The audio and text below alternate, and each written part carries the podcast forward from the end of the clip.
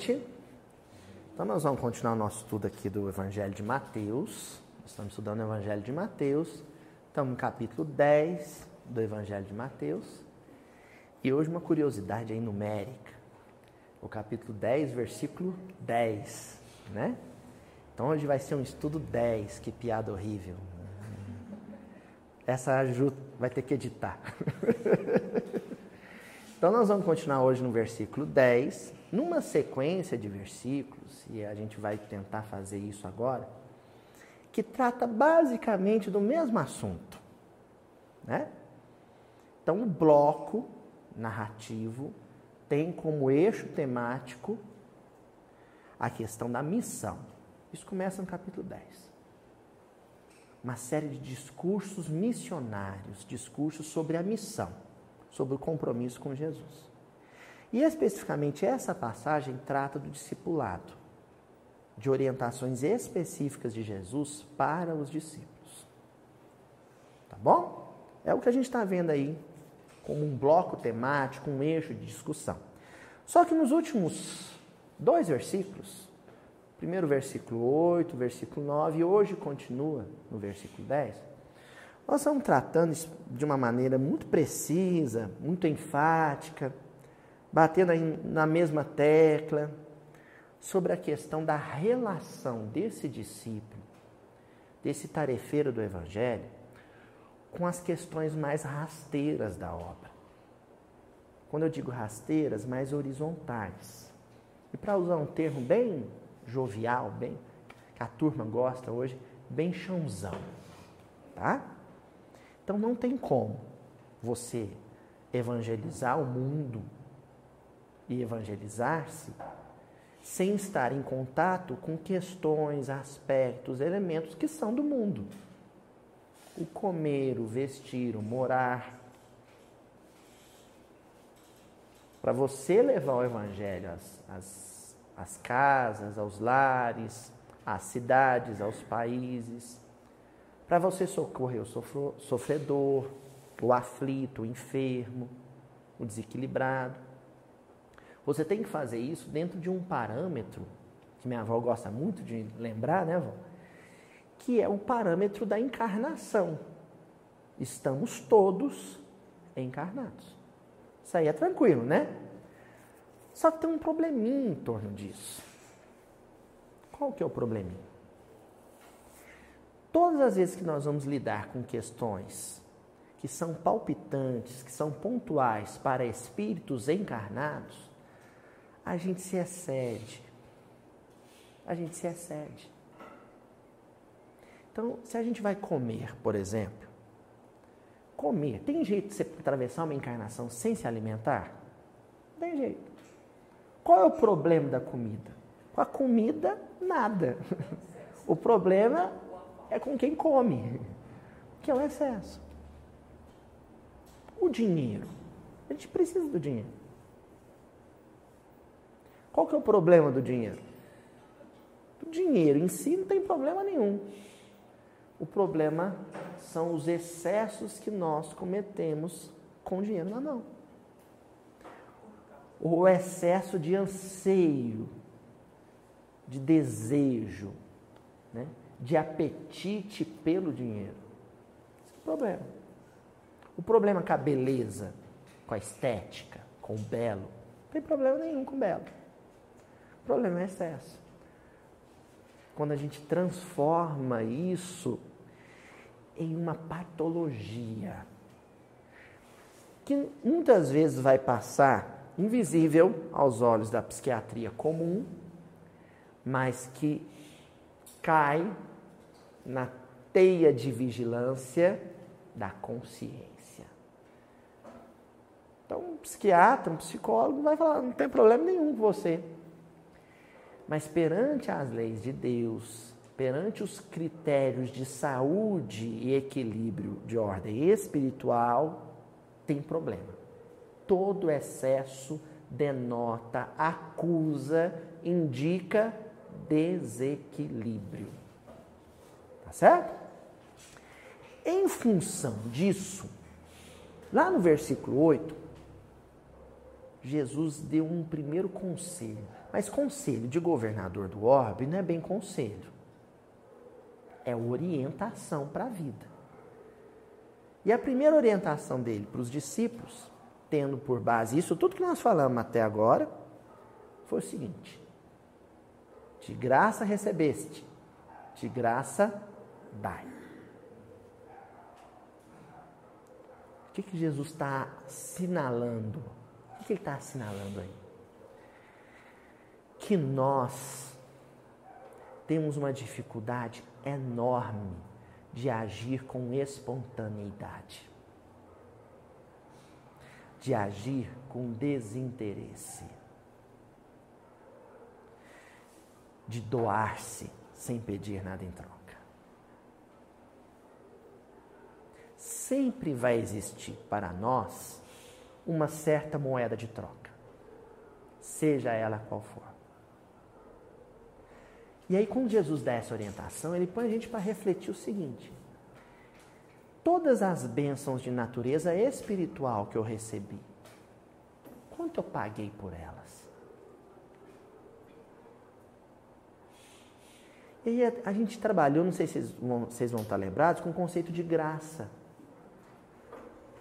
O que, que eu fiz para merecê-las? Nada. Eu não as recebi da bondade de Deus por mérito.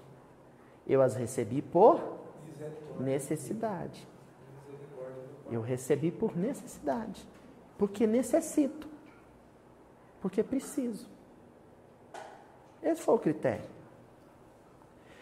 Então, o critério para repassá-las ou retransmiti-las ou permitir que por mim, através do meu coração, elas fluam, qual que é o critério?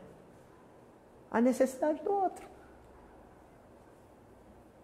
Não é o mérito do outro, porque muitas vezes ele não vai merecer, mas eu vou ter que ampará-lo, socorrê-lo, reerguê-lo, mesmo assim.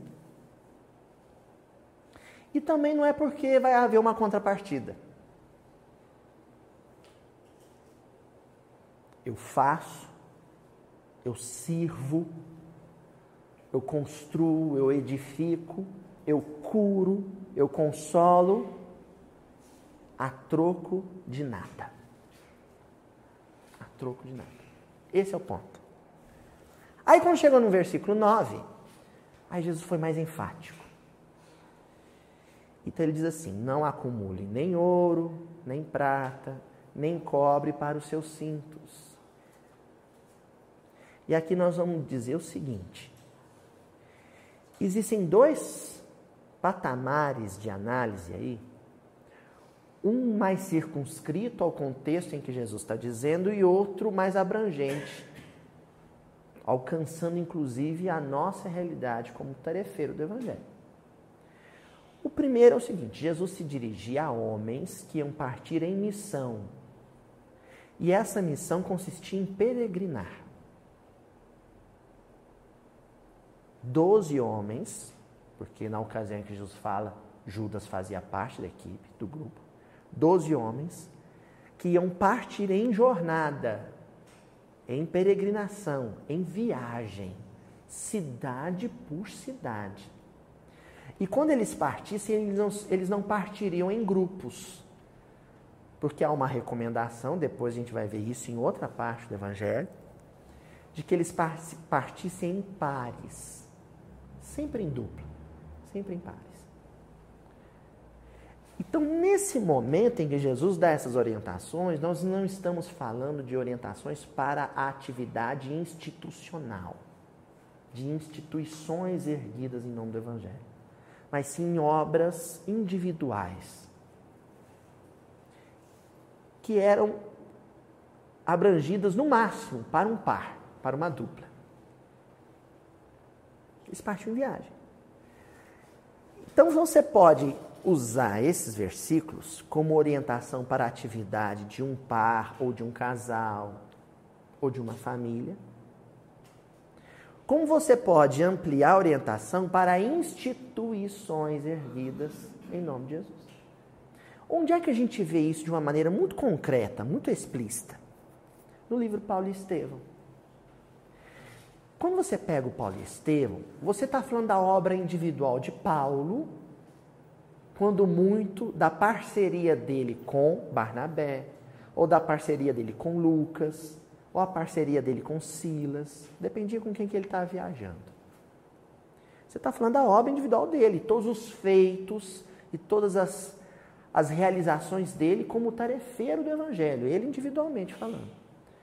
Mas existe também um livro dentro do livro, que não trata especificamente da obra de Paulo, mas das primeiras instituições erguidas em nome do Evangelho. A Casa do Caminho, a Igreja de Antioquia, nós mencionamos na semana passada a igrejinha de Damasco, as igrejas todas fundadas por Paulo pelo Mediterrâneo afora, Corinto, Éfeso, a igreja de Roma. Não foi assim? Então, essa, essa orientação de Jesus, gente, ela é tão profunda que ela tanto cabe para a minha atividade individual, como tarefeiro do Evangelho, como ela se aplica à realização da instituição enquanto corpo social. Vamos dar exemplo? Por exemplo, eu, Aloísio, quando eu parto em palestra, para fazer palestra, vou viajar. Quando eu vou viajar, aquela obra é individual minha. Eu não respondo por instituição nenhuma. Eu respondo pela minha colaboração, possivelmente para alguma instituição. Uma casa espírita, um encontro de jovens, esse carnaval que passou agora, eu fui no encontro de jovens em Uberlândia. Ali se aplica a orientação de Jesus? Se aplica. Quando ele fala do ouro, da prata e do cobre, ele está falando do muito, do razoável e do pouco. Ele está falando de recurso para iniciar uma obra. E parece um negócio assustador, né? A gente imaginar Jesus dizendo, olha, não leve no seu cinto, né? E esse cinto era uma, uma espécie de um echarpe que os hebreus amarravam na cintura, largo. E ali no meio desse, desse cinturão de tecido, eles colocavam lá a bolsa. É Jesus dizendo o seguinte, para a gente tirar o espírito da letra para realizar uma obra de evangelização individual, você não precisa de recurso nenhum. Você só precisa de boa vontade, bom ânimo e sintonia. Só isso. O resto não é problema seu. Então eu preciso ter o coração animado entusiasmado com a ideia de fazer o bem e saber com precisão qual é a vontade de Deus. Aí esse processo de evangelização, ele pode acontecer no meu lar, na minha casa, ele pode acontecer no meu ambiente de trabalho, ele pode acontecer na minha casa espírita, pode ser que ele se dê quando eu visito outra casa espírita da minha cidade, ou pode ser que eu seja convidado a visitar outros grupos de trabalho fora de Uberaba, fora de São Paulo, fora do Rio de Janeiro, fora do Brasil. Mas essa questão material, essa segurança material que a gente põe como um critério de condição, que hoje é comum nas obras individuais, pessoais, tanto quanto nas obras institucionais, você colocar como uma condição, isso é um equívoco. Jesus está dizendo o contrário. Isso não pode ser condição para realizar-se uma obra em nome do Evangelho. Quando você coloca primeiro isso como critério, como base, para depois você cogitar dos aspectos e os elementos espirituais, você está condenando a sua obra individual, a obra daquela instituição, à ruína. Sabe por quê, gente? Olha só. Você tem uma obra pessoal. O homem resolve trabalhar pelo Evangelho, com a mediunidade, com a assistência fraterna. Se ele tem sintonia e se ele tem boa vontade, A obra realiza, ela é realizada mesmo com pouco recurso ou com nenhum recurso. Ela acontece. Mas não tem nenhum pão para dar para alguém. Mas você pode pedir em nome da pessoa, porque às vezes para ela é duro pedir.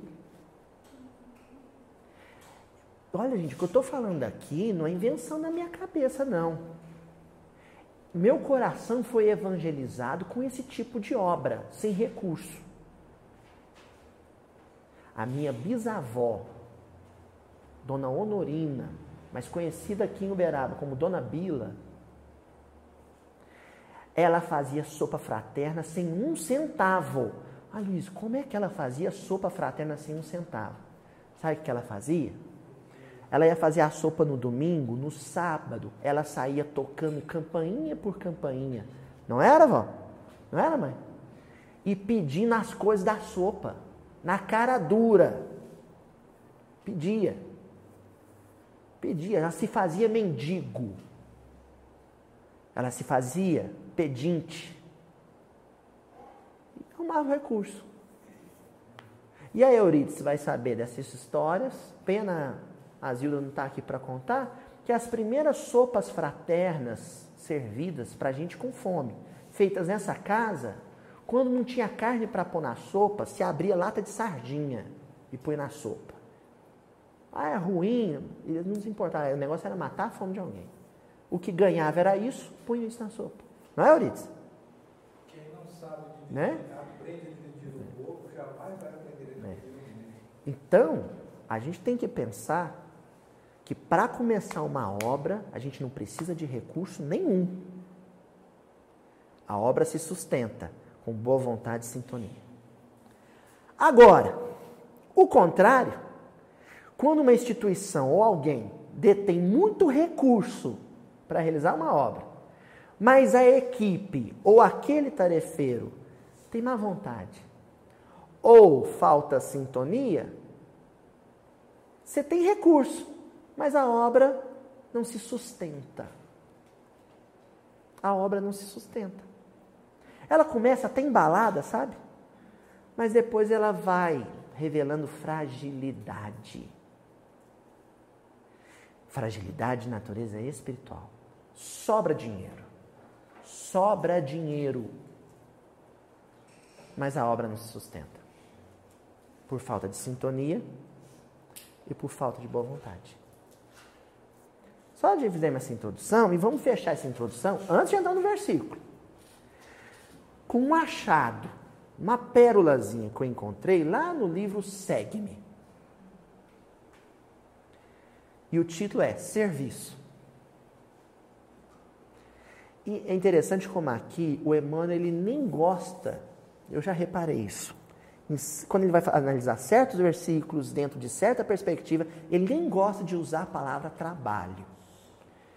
Porque, como espírito que já reencarnou na Roma antiga, ele sabe a origem do termo, a etimologia do tripalium. Eram três ripas que se colocavam no pescoço como canga. Então a palavra trabalho, na sua origem, ela tem uma conotação de aquilo que se faz sob obrigação, de mau grado. Sabe quando a gente acorda na segunda-feira de manhã para ir para o serviço? Sabe, Thaís? No domingo à noite toca a musiquinha do Fantástico, você fala, ai meu Deus do céu. Isso é trabalho. Aquilo que você faz, eu tenho que fazer, né? Eu tenho que ir. Não.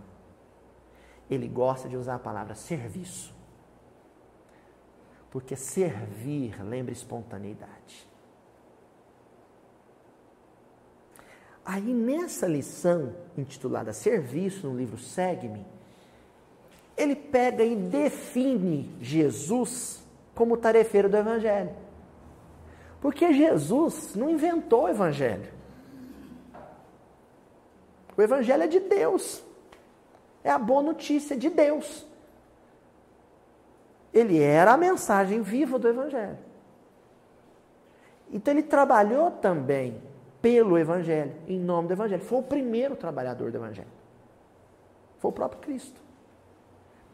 E quais eram os critérios dele como servidor do Evangelho? A Emmanuel define assim: o mestre inicia o apostolado numa carpintaria singela. Ponto. Aí você vê essa frase, não dá nada por ela. Você acha, ah, o Emmanuel está introduz, introduzindo o que ele vai dizer em seguida. A, a frase em si é um livro. Porque a carpintaria que o Emmanuel está citando aqui é a oficina do pai de Jesus. É a oficina de José. E na tradição familiar hebraica, o filho varão, o filho mais velho, ele tinha um compromisso com a sua família. Quem leu Humberto de Campos, livro Boa Nova, o capítulo Maria de Nazaré, quando Maria quer introduzir Jesus no rabinato de Jerusalém e Jesus se nega a ir, quem se lembra aqui o que, que ele fala para Maria?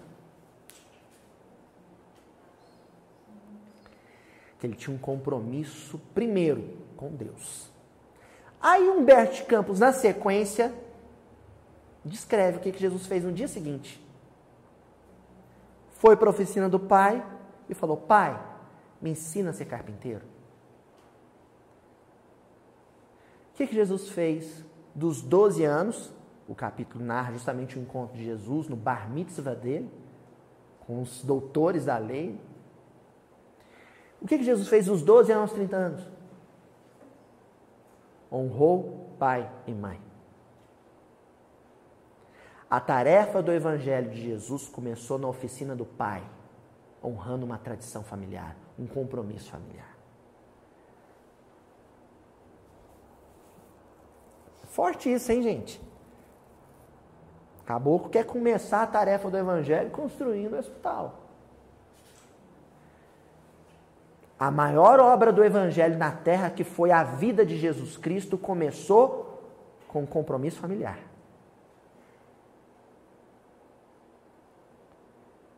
Aí em seguida, o Emmanuel fala: ó, depois que ele honrou o seu compromisso familiar, com pai e mãe e os irmãos, aí começa a tarefa dele com o povo.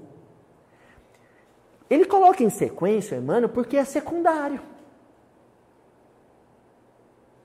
Primeiro com a família, depois com o povo. Aí ele diz assim: em seguida, é o médico dos desamparados, sem honorários. É o enfermeiro dos aflitos, sem remuneração. O educador ativo, sem recompensa.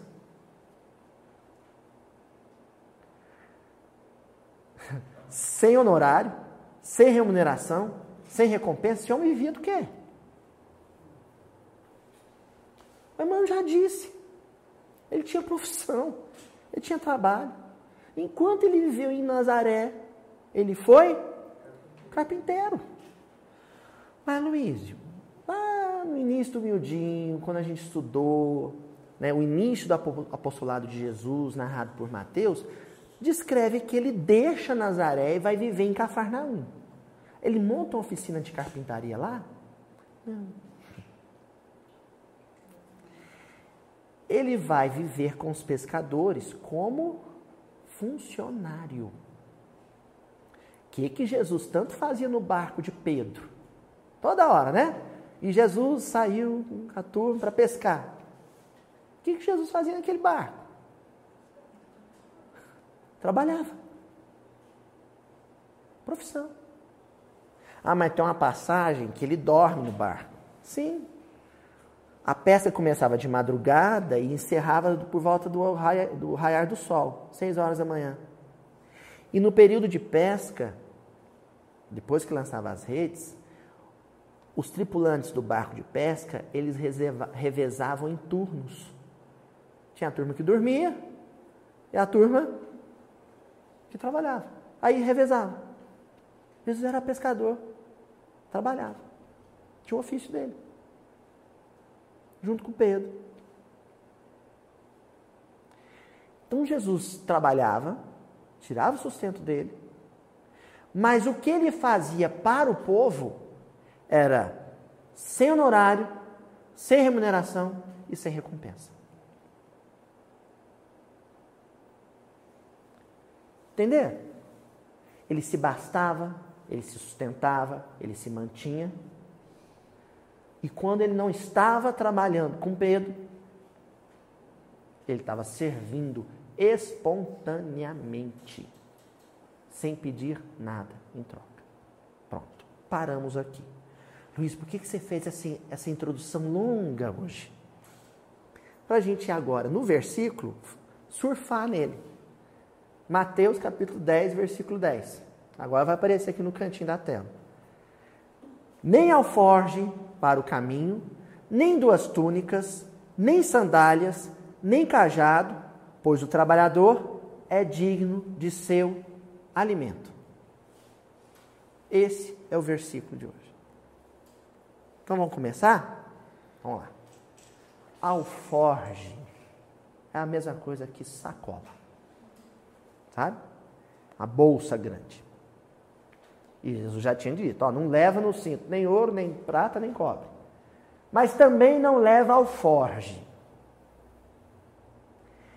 A princípio, as pesquisas que a gente vai realizando, eu subentendia que Jesus está dizendo: ó, quando partir em missão, em viagem, em peregrinação, não preocupa com as provisões. E isso já dá uma discussão danada. Porque aí a gente recai no que eu tinha comentado antes, antes sobre essa preocupação nossa, essa, essa gastura que dá os aspectos preventivos, sabe? se precaver contra alguma coisa que vai acontecer. A Juju, hoje a gente foi preparar as coisas porque a gente vai viajar amanhã, descansar uns dias. Aí a, a gente foi na farmácia. Aí a Juju, ó, oh, não esquece de comprar Benegripe. Aí eu falei, pra quê? Vai que a gente gripa na viagem, tem que ter Benegripe. Eu falei, claro, vamos comprar também um desfibrilador, porque vai que eu infarto, você tem como me ressuscitar, né? Vamos levar também, né? Remédio para alergia. Vai que a gente é alérgico a alguma planta. Então a gente tem uma preocupação tão grande, sabe, de se munir de, de elementos. E a gente tem que tomar cuidado com isso, porque de repente isso se torna, sabe o quê? Uma palavrinha. Vocês sabem quando tem gente que é assim, que é duro conviver com gente assim. Paranoia. O que tem de tarefeiro no movimento espírita paranoico, sabe, tem sempre uma série de senões antes de começar uma tarefa. Mas e se? E se acontecer isso? E se acontecer aquilo? Aí não realiza nada. Ou então, passa tanto tempo se preparando materialmente, logisticamente, para abraçar a tarefa, que a tarefa começa com atraso. Ela não começa na hora que os espíritos queriam que ela começasse. Ela começa na hora que a pessoa se sentiu segura para começar. Mas não é segurança espiritual também. Antes fosse, nós estamos falando de um excesso de segurança material. Bom, eu ia por aí. Mas a nossa maninha, Ila, né? junto com um grupo que ajuda esse estudo, eles levantaram uma, uma outra questão, que também me lembrou uma experiência que eu tive com a minha esposa amada Juju. Né? Juju está ficando famosa. Quando a gente estava prestes a se casar, a gente já estava noivo, eu tive que fazer uma viagem longa e assim, era coisa de três meses antes do casamento. A Juju ficou muito triste, falou, mas você vai ter que fazer essa viagem? E era uma viagem para tarefa espírita. Falei, eu tenho que fazer. Ah, ficou triste. Aí uma pessoa muito querida, minha amiga Sheila Passos, falou assim: olha, se você vai, você tem que recompensar a Juju de alguma maneira, porque Falta três meses para você se casar, ela vai ficar com, segurando o rojão. E aí a, a Sheila pegou e me deu de presente de aniversário uma mala, uma sacola enorme, que ela, você passa um zíper nela e ela fica desse tamanhozinho. Quando você tira o zíper dela, ela fica desse tamanhozinho. Ela falou assim: olha, estou te dando isso para você levar na viagem, para você na volta trazer um monte de presente para Juju. E eu não tinha dinheiro. Eu tive que vender um instrumento musical que eu tinha. Falei, eu vou vender esse instrumento e vou levar um dinheirinho para comprar presente para Juju. E trouxe essa tal sacola cheia de presente para Juju. Sabe qual é o nome dessa sacola? Na antiguidade, alforge. É uma palavra de origem árabe. Alforge. Eu levei, levei comigo na viagem um alforge. Com qual intenção? de encher de presentes. E aí a Ila fala isso, achei curiosíssimo. Ela falou assim: sabe por que, que muitas vezes a gente leva uma sacola extra que a gente não precisava levar para as nossas viagens? Para na volta trazer um monte de presente. Tá, até aí tudo bem. Se você vai para uma viagem turística, você vai passear, Thaís foi de lua de mel recentemente, foi? Leva uma sacola a mais para trazer presente para os familiares, trazer lembranças para você mesmo. Só que nós estamos falando aqui de viagem missionária. E aí a Ilha menciona, gente, isso que a Ilha falou está num estudo extraordinário que ela faz sobre o Evangelho de Mateus, especificamente sobre esse capítulo 10. Aí a gente tem que sondar o que está as intenções que estão por detrás desse alforge. Porque quando você parte em benefício, em socorro das pessoas, e Jesus menciona isso no versículo 8, quando ele fala: curai leprosos, curai cegos, levantai mortos. Quando você faz o bem para as pessoas, as pessoas têm o ímpeto de retribuir, de te recompensar de alguma maneira. e elas não sabem o que fazer, então elas pegam e dão presentes. Isso é um problema. Porque aí você começa a ganhar presente e começa a gostar de ganhar presente. E de tanto gostar de ganhar presente, seu Adelmo, você começa a gostar de viajar e de fazer a tarefa para ganhar presente. Isso não é consciente, viu? não é consciente. São as armadilhas do nosso inconsciente. Você nem se dá conta de que faz com essa intenção. E às vezes um companheiro, um amigo, muito íntimo, vai te assinalar isso e você vai negar. Então, não levar ao forge é mais uma dica de Jesus, dizendo: toma cuidado, fica atento, vigilante, porque Jesus não proíbe de nada, né? Ele só recomenda atenção, vigilância, cuidado, sintonia, para que de repente a gente não goste, não passe a ter apreço pela retribuição das pessoas. E isso está em outro ponto do Evangelho, em outro lugar do Evangelho. Está lá em Lucas, capítulo 14, versículos 12, 13 e 14. Olha o tanto que isso é sério, como Jesus bateu nessa tecla mais de uma vez. Quando deres algum almoço ou ceia, não convides nem teus amigos, nem teus irmãos, nem teus parentes, nem os vizinhos ricos. Para não suceder que eles, por sua vez, te convidem e sejas recompensado. Aí ele continua. Pelo contrário, quando deres um festim, convida os pobres, os aleijados, os coxos e os cegos, e serás bem-aventurado, por não terem eles com que te recompensar. O cara pega e faz uma leitura literal disso aqui e pronto. Agora eu, lá em casa eu não chamo mais parente, né, seu Daniel? Não chamo mais gente que tem que ir bem. Lá em casa só come pobre agora. Literalidade. O cara é literal. Não é isso que Jesus está dizendo.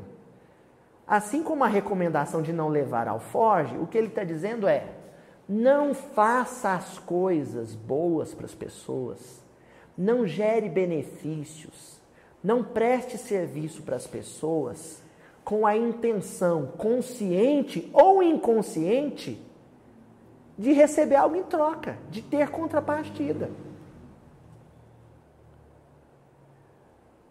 Toma cuidado com isso. Só isso que ele está dizendo. Porque aí, de repente, movida por esse impulso inconsciente, quando eu vejo, eu só tenho amigo rico. Eu só estou saindo para fazer palestra no meio de rico.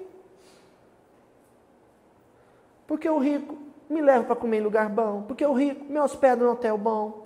Porque o rico me busca no aeroporto com carro bom. Você entra nessa, e é, é lógico, aí o raciocínio vem em sua defesa, né?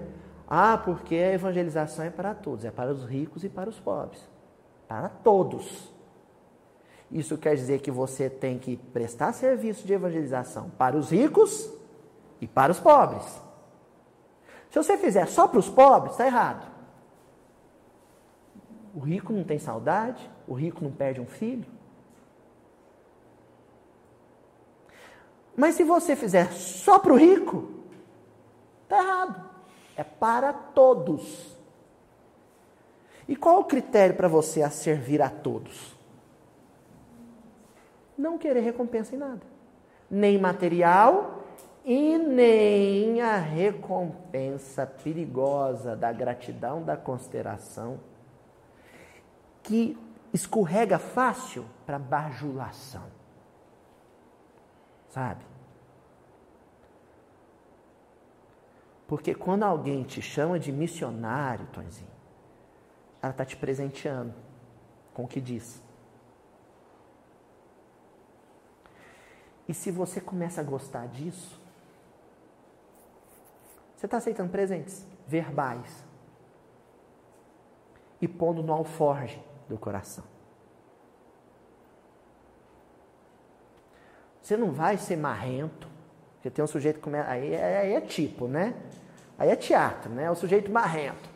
Você faz um elogio para ele, ele diz: Não, não, não gosto que me elogie. Não é isso. Você tem que ser espontâneo, tem que ser natural. Te agradece, abraça, mas aquilo não faz sua cabeça. Não te tira o pé do chão. Entendeu? Porque se aquilo começar a te fazer pisar em salto alto, é sinal que você está aceitando todos os tipos de presente os presentes materiais e os presentes verbais. E o único presente que a gente pode e deve aceitar para o nosso sustento é o presente vibratório. Sabe como que é o presente vibratório? Euridice, você está fazendo uma palestra, por exemplo, e tem uma pessoa te olhando com uma ternura, e ela não te diz nada, quando termina a sua palestra, ela vai embora para a casa dela, nem te cumprimenta mas aquilo te sustentou o tempo inteiro e vai te sustentar sua, no seu retorno para casa. É quando você vai para uma sopa fraterna e quando você põe sopa no prato de alguém, esse alguém te fala um muito obrigado, não elogia sua sopa, não elogia o prato, não elogia o elogio, ela não faz elogio, ela te agradece, muito obrigado. E só, e para por aí. E aquilo deve te bastar. Porque junto com aquele muito obrigado veio o presente vibratório em fluidos. É isso que nos dá força, vigor. Certo? Depois alforge, o que, que não é para a gente levar? Duas túnicas. Aliás, eu estava pulando aqui, ó, o que o irmão diz lá no livro Palavras de Vida Eterna, capítulo 16, Nascendo do Cristo. Auxilia sem paga, serve sem recompensa. É tão curtinho que eu pulei. Auxilia sem paga e serve sem recompensa. Qualquer tipo de pagamento e qualquer tipo de recompensa.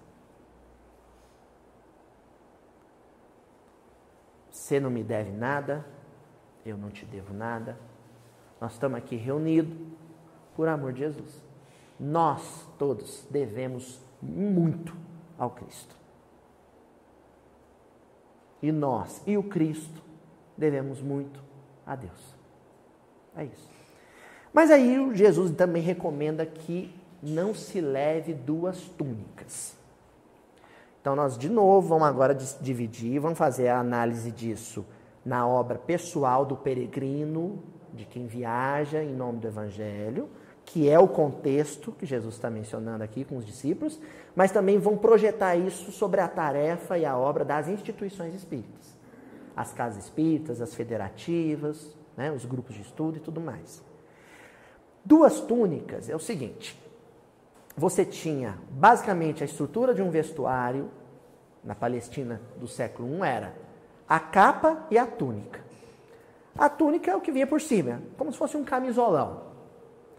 Aí você tinha o cinto, que é esse sharp que eu falei para vocês, que amarrava na cintura de lã, e você colocava por cima uma capa. Sabe? Um manto. Alguns deles tinham manga, outros não tinham. Você põe um manto. Aquilo que você usa para se agasalhar, é a parte inclusive mais cara. É o manto. Só que as pessoas quando viajavam, viajavam com uma túnica apenas e uma capa, só. Nesse período, gente, as pessoas não levavam roupa, sabe? Mala de roupa, troca de roupa, não levavam, não. O processo de confecção era tão elaborado que você, você produzia uma roupa, adquiria uma roupa, a pessoa comum, nós estamos dizendo. O trabalhador que recebia por diária, por dia. Ela adquiria um, um vestuário e aquilo ia ser o vestuário dele enquanto aquilo durasse. Quando acabava, ele adquiria outro. Igual a gente faz com o carro, né? Não dá mais. Bom, pelo menos lá em casa é assim. Não dá mais, você pega e troca de carro. Assim, era roupa. Era túnica. Se uma pessoa tinha mais de uma túnica, essa pessoa era rica. E se ela viajava com mais de uma túnica, com duas túnicas, com uma troca de roupa, para os padrões da época, ali na, na conversa de Jesus com os discípulos, isso era considerado um luxo extremo. Um luxo extremo. E qual é o problema do luxo? Bom, aqui, no contexto de Jesus com os discípulos, Jesus já dá esse alerta porque se um discípulo chega, eles não tinham essa segunda túnica. Começa por aí, eles não tinham. Mas se acontecesse de algum, né, o vento virar, a pescaria ficar próspera e eles terem condição de ter uma, mais de uma túnica, quando eles chegassem numa, numa vilazinha, num vilarinho, numa aldeia, na casa de alguém, com uma túnica no corpo e outra a tiracolo, isso causaria desconforto. Não entender? Tá. Então imagina que alguém vai vir hospedar na sua casa. Está vindo para uma atividade em Uberaba e vai hospedar na sua casa. De repente a pessoa toca o interfone e você fala, ah, eu vou abrir o portão para você guardar seu carro na minha garagem. E quando você abre o portão, a pessoa está com uma Ferrari, zero quilômetro. Você fica natural? Só se você tiver um Porsche, né? Na minha casa, eu, meu Deus do céu, moço, guarda isso logo aqui, antes que alguém risque esse carro seu. Você não fica natural. E de repente, a pessoa entra com uma mala não sei de que tipo, com roupa não sei de que tipo, você fica constrangido. Lá em casa eu ia falar para a pessoa, não senta no sofá, não, porque meu sofá vai sujar sua roupa. É disso que Jesus está dizendo. Quando o luxo provoca no outro constrangimento. Quando o luxo provoca no outro, que é simples, que é modesto, constrangimento. Isso no contexto aqui que está sendo dito. Agora, nós vamos ampliar isso para toda e qualquer situação de trabalho com o Evangelho. Trabalho do evangelho, com o Evangelho, serviço divulgação do Evangelho, não combina com ostentação, com luxo, com excesso, com exagero, com neon. Sabe? Isso pode combinar com a Marquês de Sapucaí. Com o Evangelho não combina. Então, se você vai para uma tarefa de divulgação do Evangelho, você tem um compromisso moral com as pessoas de ir aciado, limpo, de ir com a roupa limpa e passada, mas uma roupa que não constrange as pessoas. Por mais bom gosto que você tenha, por mais poder aquisitivo que você tenha, Você deve ir para um trabalho com o Evangelho como você vai para o seu trabalho, para o seu serviço. Dependendo também do trabalho. Vai com modéstia. Do vestir-se, do vestir-se, a maneira como você viaja, a maneira como você se hospeda. Obra individual, nós estamos falando. Sabe? Tarefa individual, do peregrino do Evangelho. Nas instituições, a mesma coisa, o mesmo padrão. Vamos ver o que o Emmanuel tem a dizer sobre isso. Para a gente pisar em terreno firme. Livro Palavras de Vida Eterna, capítulo 144. A lição é intitulada Exemplificar. Exemplificar. O Emmanuel começa dizendo assim: Em toda a parte repontam obras suntuárias. Suntuoso, faustoso, luxuoso. Toda parte. Você encontra obras suntuárias. Se você for em Dubai, então, nossa senhora. Solicitando moderação e corrigenda. Só até aqui o Emmanuel está dizendo o seguinte: toda obra faustosa, luxuosa, exageradamente rica, de ostentação, reclama, sabe o que? Moderação e corrigenda. Ali faltou moderação e algo ali precisa ser corrigido. O excesso precisa ser aparado. Mas ele continua. Para que o abuso de poucos não agrave as aflições e as necessidades de muitos. Gente, é uma questão matemática. Uma questão matemática. Se tem excesso nas mãos de alguns, é porque tem escassez nas mãos de muitos. Quem tem muito tem um compromisso de repartir, de compartilhar. O Chico falava um negócio muito inteligente. E isso depois eu encontrei uma mensagem do Emmanuel. Então é coisa que, que rolava nos papos entre os dois. Ele dizia o seguinte: dinheiro, meus filhos, é que nem sangue. Se ficar parado num lugar só da trombose. Tem que circular, tem que fluir. Se eu ficar represando aquilo, seja na minha conta bancária, seja nas obras de ostentação, isso não flui. Se cair um milhão de reais na minha mão, isso tem que virar trabalho, tem que virar, virar empregabilidade, isso tem que virar caridade. Porque se isso virar uma festa de arromba de um milhão de reais, isso ficou represado numa noite. Isso virar uma obra faraônica, familiar. Quer dizer que isso ficou retido numa família, com tanta família que não tem o mínimo necessário.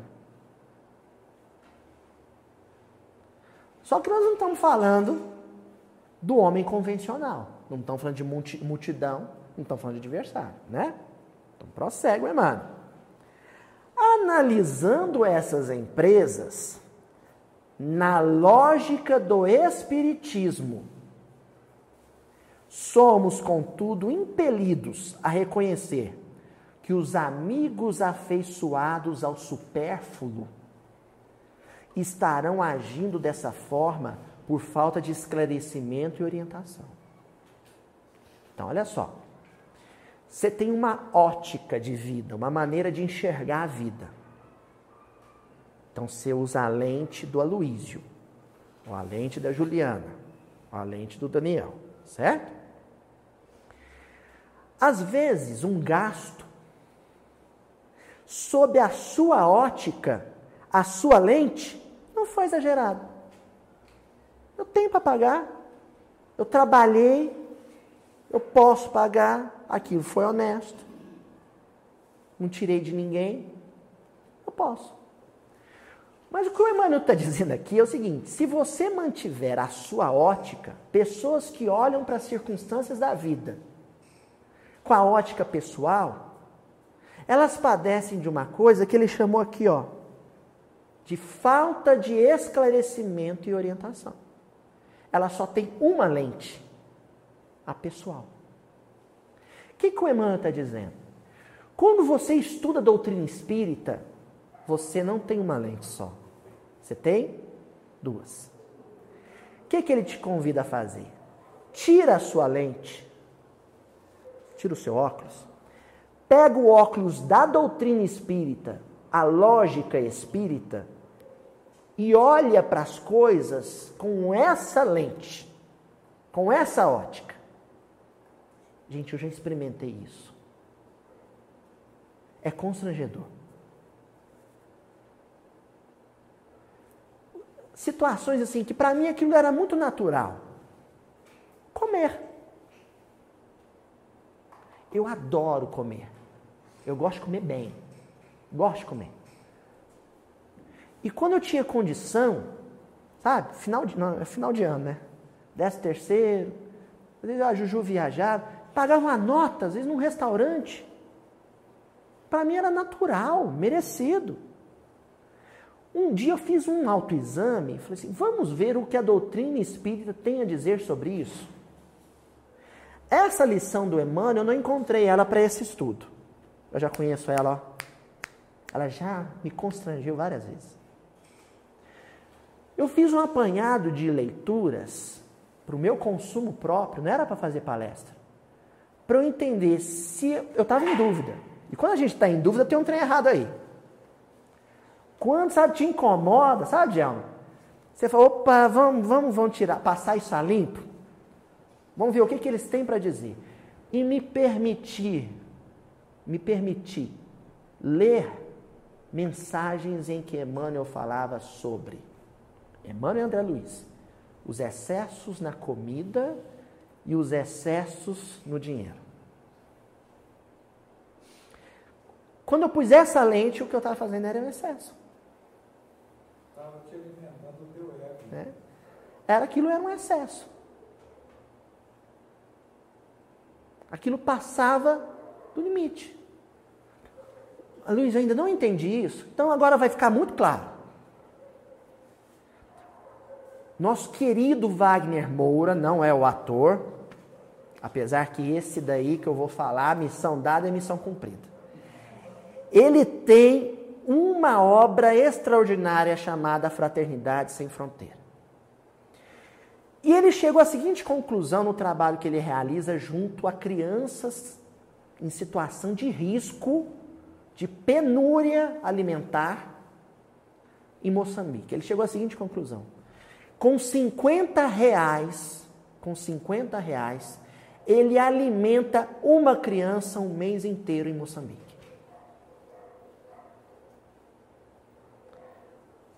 Aí senta você e sua esposa e deixa na mesa para o garçom. Para um casal, eu nunca paguei essa conta, viu gente? 300 reais, 500 reais para um casal, num restaurante de luxo.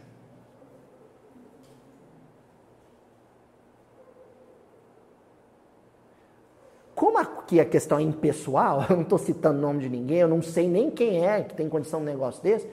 Então eu estou jogando isso no ar e, sabe? Pega e amarra no pescoço quem quiser. Eu não tenho problema com isso. Mas é um negócio para a gente pensar. Na nossa responsabilidade social. E o Emmanuel está dizendo disso. Se você desconhece doutrina espírita, não tem problema nenhum. Agora, se você já tem o evangelho no coração, você não pode olhar para uma circunstância dessa com naturalidade. Não pode. Você pode até fazer. Pode até fazer. Mas aquilo tem que te incomodar. Isso vale para comida, isso vale para roupa, isso vale para casa, isso vale para carro. Isso vale para tarefa espírita. Isso vale para tarefa espírita. Só para a gente fechar, ele pega e diz assim: Disse Jesus em várias ocasiões aos seguidores: Ide e pregai. A gente é tão literal nisso que a gente acha, ah, pegar um avião, pegar um ônibus e fazer palestra. Ide e pregai. Pronto. Olha onde Emmanuel vai. Nada justo assim reprovar sem consideração os companheiros que ainda se encontram involuntariamente, ou seja, não se dão conta, distantes das realidades do espírito. Então, se você vai tecer julgamento sobre alguém que não sabe nada de evangelho, você está equivocado, você não pode fazer um negócio desse. Ah, porque eu sei de um ator, ou de um cantor, ou de um jogador de futebol que ganha muito dinheiro, que na casa dele ele abre champanhe toma banho de champanhe de, de 500 euros. Isso é problema dele, não te cabe julgar. A Emmanuel está dizendo, pessoas que não têm um mínimo de conhecimento sobre espiritualidade. O papo muda completamente quando a gente fala de pessoas que conhecem o mínimo de espiritualidade. E fica muito grave quando a gente fala de pessoas que sabem muito de espiritualidade. Aí a coisa fica feia. Olha o que ele continua dizendo. Onde o desperdício. Está acompanhando aí, Dom João? A senhora sempre acha as mensagens. Onde o desperdício apareça por flagelo da ignorância iniciemos a construção da verdade pelo exemplo da sobriedade. Sabe o que é ser sóbrio? Ser sóbrio é ser pé no chão, sabe? Cabeça no pescoço. É não viver de fantasia. Porque você, sabe, tem, tem gente que tem uma vida de fantasia, que vive de vitrine de hotel de luxo, de restaurante de luxo, de cruzeiro. Pé no chão, gente. Sobriedade. Nós temos um compromisso com o Evangelho. Tem muito a ser feito. O que sobrar, o que passar, o que for excesso, supérfluo na minha casa, é o que faltou na casa de outro. Aí você enche a sua casa de bibelô de viagem, sabe? Você vai uma viagem, volta, gasta lá 5 mil reais só de bibelô para decorar a casa nova. Que negócio vai ficar lá na estante da sua casa, satisfazendo, alimentando seu senso estético, seu bom gosto. Quando aquilo podia ser a escolaridade de uma criança. É um material escolar de uma família inteira. É isso que o Emmanuel está chamando de sobriedade. Nós não estamos a passeio aqui. A gente, acontece a gente passear. Mãe, eu vou passear com a Juju. Mas a vida em si não é um passeio.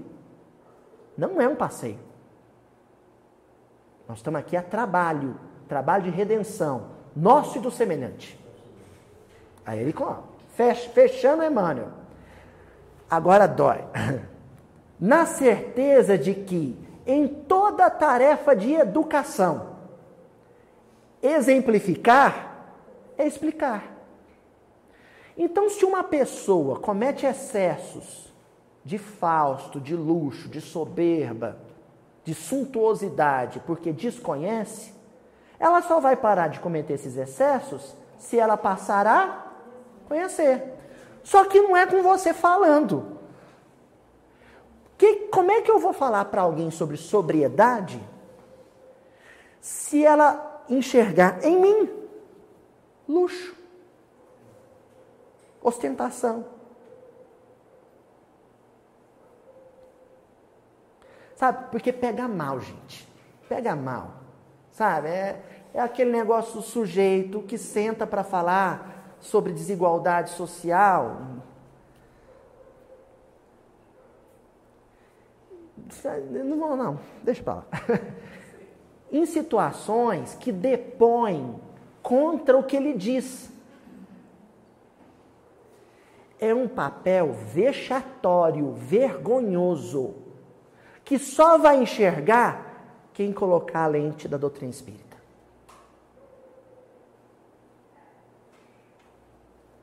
É um papel patético que só vai enxergar quem colocar a lente da doutrina espírita. Quem coloca a lente da doutrina espírita e olha para aquilo, vai olhar e falar assim: gente, que papel ridículo falar uma coisa que está sendo contradito no vestuário.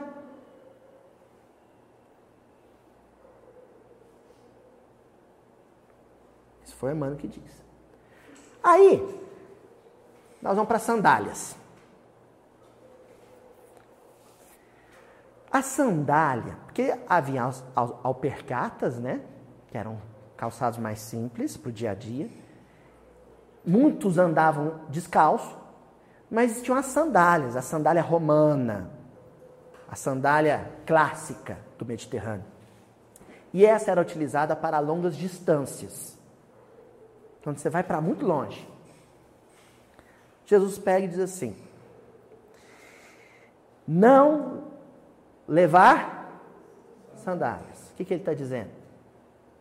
Não vá, não façam viagens de longas distâncias. Aí, de novo, o sujeito pega e interpreta isso de forma literal e pronto, não, não viaja mais para longe. Não é isso. Não é isso.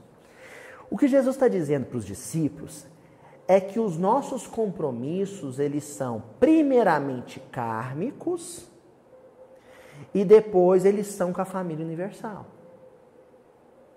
Então existe um próximo mais próximo, você tem que atendê-lo primeiro. Depois existe uma comunidade em que você está inserido diretamente pelas circunstâncias kármicas reencarnatórias. E depois tem a humanidade. Então, o processo de peregrinação com os discípulos, ele deveria obedecer isso. Primeiro, vocês vão cuidar da casa de vocês. Depois, vocês vão cuidar da Galileia. Depois, vocês vão cuidar da Palestina. Depois vocês vão cuidar do Mediterrâneo. Só que tudo, você só passa de um ponto para outro se essa passagem de um ponto para outro não prejudicar o ponto original. Então, meu primeiro compromisso é com o meu lar, é com a minha família. Se abraçar um compromisso na casa espírita não vai prejudicar a minha vida familiar, eu abraço. Aí meu compromisso passa a ser com a minha família e com a minha casa espírita. Se o compromisso de prestar serviço a outras casas na minha cidade, outras casas espíritas, não vai prejudicar o meu compromisso na minha casa espírita, nem na minha família, aí eu abraço. Vocês estão entendendo? Só começo a viajar, fazer palestra para outra cidade, agora estou falando para a moçadinha nova, Outro dia, meu amigo Guilherme, lá de Uberlândia, mandou um, um WhatsApp bem bonitinho, falando: Luiz, me dá umas dicas aí para minha tarefa com palestra. Estão me chamando para fazer palestra em outros centros. Então, assim, esse vídeo fica aí para o Guilherme, para a turma que está começando aí. Você só começa a viajar para outras cidades se isso não vai prejudicar o seu compromisso com a sua cidade. se isso não vai prejudicar o seu compromisso com a sua casa espírita e se isso não vai prejudicar o seu compromisso com a sua família. Então a turma faz convite para eu viajar. E eu tenho dito muito não para longas distâncias. Em algumas longas distâncias eu tenho inclusive desmarcado, outros eu tenho remarcado. Por quê? Porque a Juju está aqui toda quarta-feira. Essa menina é dedicada, minha esposa. Ajuda aqui no miudinho, depois edita o miudinho. Onde eu posso ir, ela vai junto. Mas tem uma vida familiar lá em casa. Eu sou esposo. Eu tenho um compromisso com, o meu lar. Se eu começar a viajar para tudo quanto é lado, atender a todos os pedidos, são muitos. Humildinho, então. Se eu começar a viajar para tudo quanto é lado, e minha esposa? E minha avó idosa? E minha mãe? Daqui a pouco tem os filhos. E meus filhos? E meu trabalho profissional? Então, por enquanto, eu não vou calçar sandálias. Sabe onde a gente percebe isso claramente, gente? Na trajetória de Paulo no livro Paulo Estevam. Porque é um tal do pessoal pegar Paulo para justificar sair viajando pelo mundo. E não entenderam. Paulo é convertido, ele é convocado ao trabalho com o evangelho às portas de Damasco. O primeiro compromisso dele é com quem ele prejudicou é kármico. Aí ele vai passar três anos com Áquila e Prisca. Aqueles três anos de Paulo com Áquila e Prisca é o encontro de Paulo com todos aqueles que ele prejudicou, que ele perseguiu, que ele fez sofrer. Cumpriu o seu compromisso, se redimiu através da convivência com Áquila e Prisca, agora você vai em Jerusalém. Agora você vai para Jerusalém vai honrar seu compromisso agora com o colégio apostólico que você perseguiu, com a casa do caminho. Aí Paulo fica na casa do caminho. Honrou seu compromisso com a casa do caminho. Está em dia com Pedro, que foi o mais prejudicado. Agora você vai, sabe para onde? Para Tarso. Vai encontrar com seu pai. Vai dar carinho para seu pai vai tentar entender as razões do seu pai. Seu pai não vai te entender. Você vai manter o compromisso com o evangelho. Mas sabe onde fica, Paulo fica quando o pai dele expulsa ele da porta, escorraça ele da porta de casa?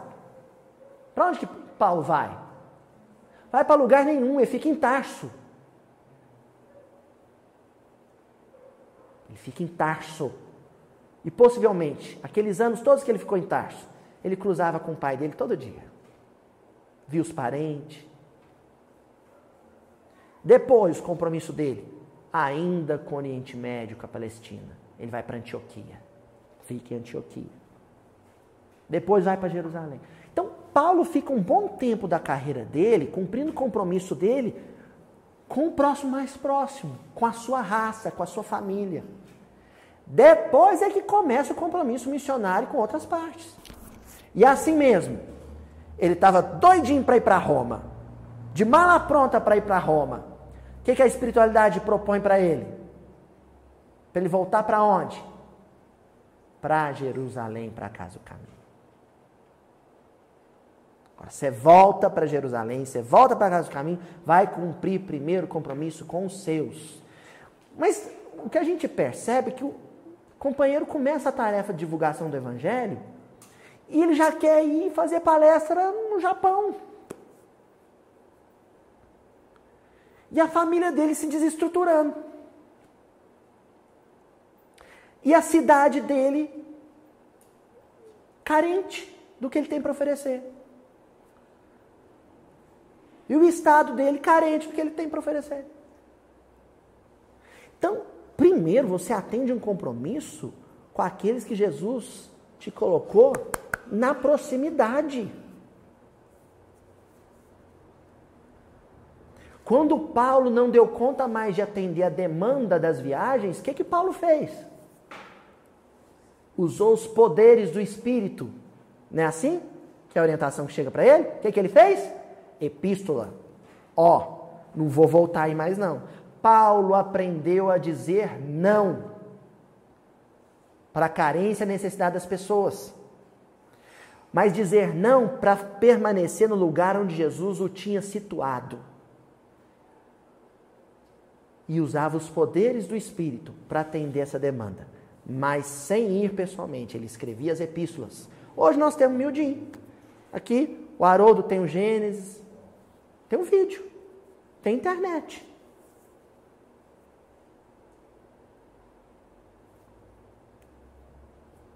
Então eu vou gravar esse vídeo, ofertar ele para o movimento espírita e depois vou deixar minha esposa sozinha em casa e vou sair viajando? Não vou, gente.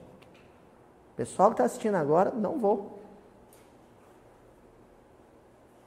De vez em quando a gente vai fazer alguma coisa quando a necessidade for muita, quando o coração mandar, quando a esposa fala, olha, pode ir, eu fico na retaguarda, vai.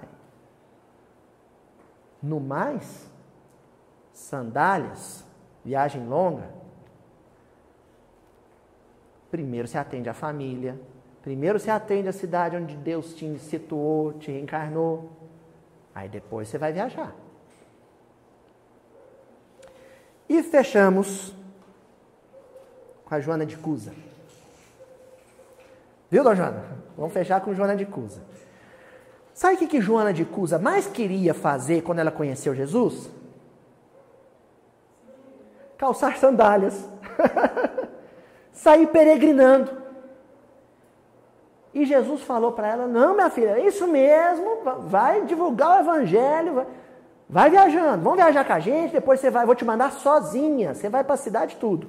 Foi isso que Jesus falou para ela? Primeiro conselho dela para Joana, que ela fala com Jesus, meu marido é muito difícil, e eu estou querendo sair na estrada aí com o senhor. Mas ele, ele é complicado. Teu esposo não te compreende a alma sensível? Está lá no livro Boa Nova, capítulo Joana de Cusa, capítulo 15. Compreender-te-á um dia é leviano e indiferente? Ama-o, mesmo assim. Não te acharias ligada a ele se não houvesse para isso razão justa. Servindo-o com amorosa dedicação, estarás cumprindo a vontade de Deus. Então, meu compromisso é com a minha esposa, é com o meu marido, é com os meus filhos. Deus não me teria ligado a eles se não fosse por uma razão justa. É Jesus nesse versículo dizendo para Pedro: Olha, Pedro, se reencarnou, casou, teve filho e a sua sogra mora com você. Em Cafarnaum. Você é judeu e tem um compromisso com a sua raça. Você só vai prestar serviço para outras localidades, outras freguesias, se você estiver em dia com a sua família. Curiosamente, os três anos de convivência com Jesus, Pedro permaneceu ligado a Cafarnaum, a casa e a sogra. E curiosamente, nesses três anos, Pedro ainda não sabia o valor do Evangelho. Não compreendia bem. A gente acha que o Pentecostes, o, né, o despertar dos apóstolos na casa do caminho de Jerusalém, é que eles passaram a fazer palestra bem. A gente acha essa besteira. Aquele é o momento em que eles se encontravam kit, em que eles se encontravam em dia com os seus compromissos mais próximos.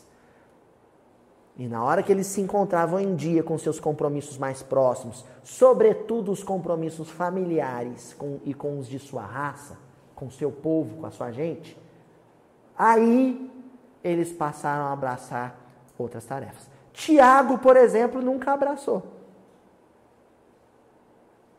Tiago, filho de Alfeu, permaneceu em Jerusalém, cuidando dos seus. Fechando a parte de Joana de Cusa. Joana, o apóstolo do Evangelho, é o de o apostolado do evangelho é o de colaboração com o céu nos grandes princípios da redenção. Onde é que principia a nossa redenção? Na convivência familiar. É ali que começa o apostolado. Ser fiel a Deus. Olha, Jesus está dizendo para Joana de Cusa, ser fiel a Deus. Mas ele diz também onde. Onde que ele queria que ela fosse fiel a Deus? Em casa com o marido.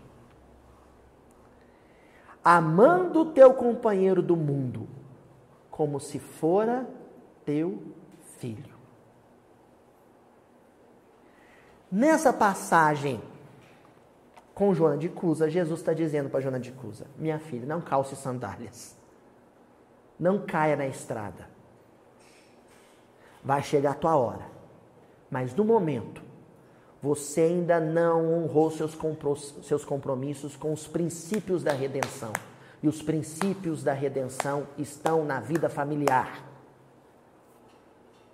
Porque, pessoal, aqui eu tenho um monte de gente casada que eu sei que convive comigo há anos. Uma turbulência num avião, uma viagem numa estrada de terra para chegar nos Cafundó, para fazer uma palestra é fácil. Sustentar um casamento não é brincadeira não. Sustentar um casamento é apostolado com Cristo. Ter um filho difícil é apostolado com Cristo. Chegar no serviço de bom humor e manter o bom humor até a hora de sair no final do dia. Isso é apostolado com Cristo. Está em dia com isso?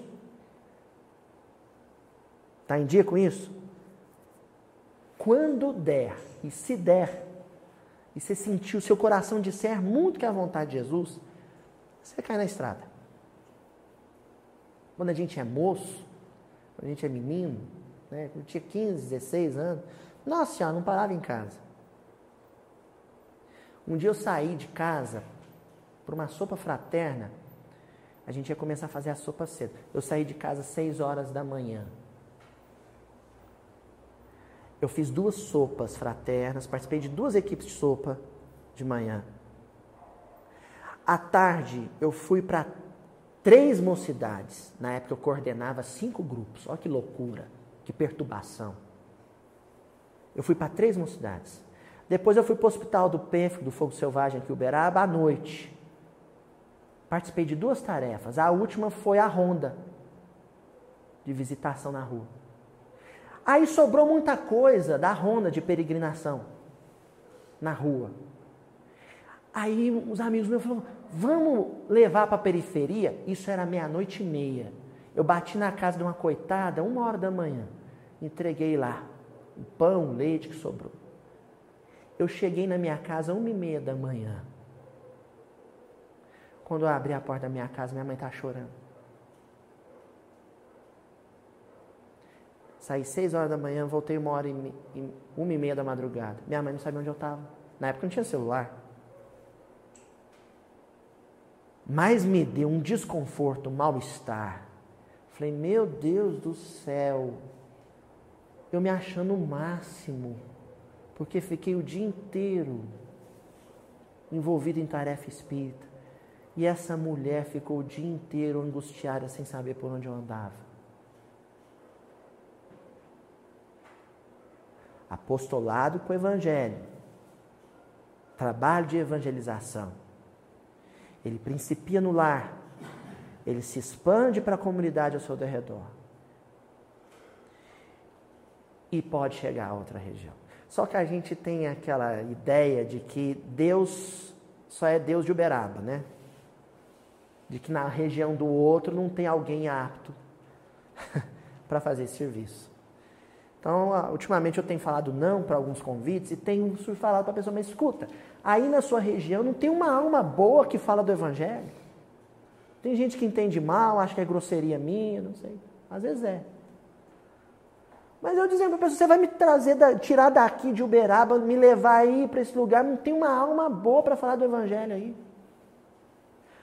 Ah, às vezes você, ah, tem, mas não fala igual você. Gente, mas a gente dá o que tem. Jesus vira para os discípulos e diz assim: Quantos pães tendes? E com o que eles tinham para oferecer, Jesus fez o milagre.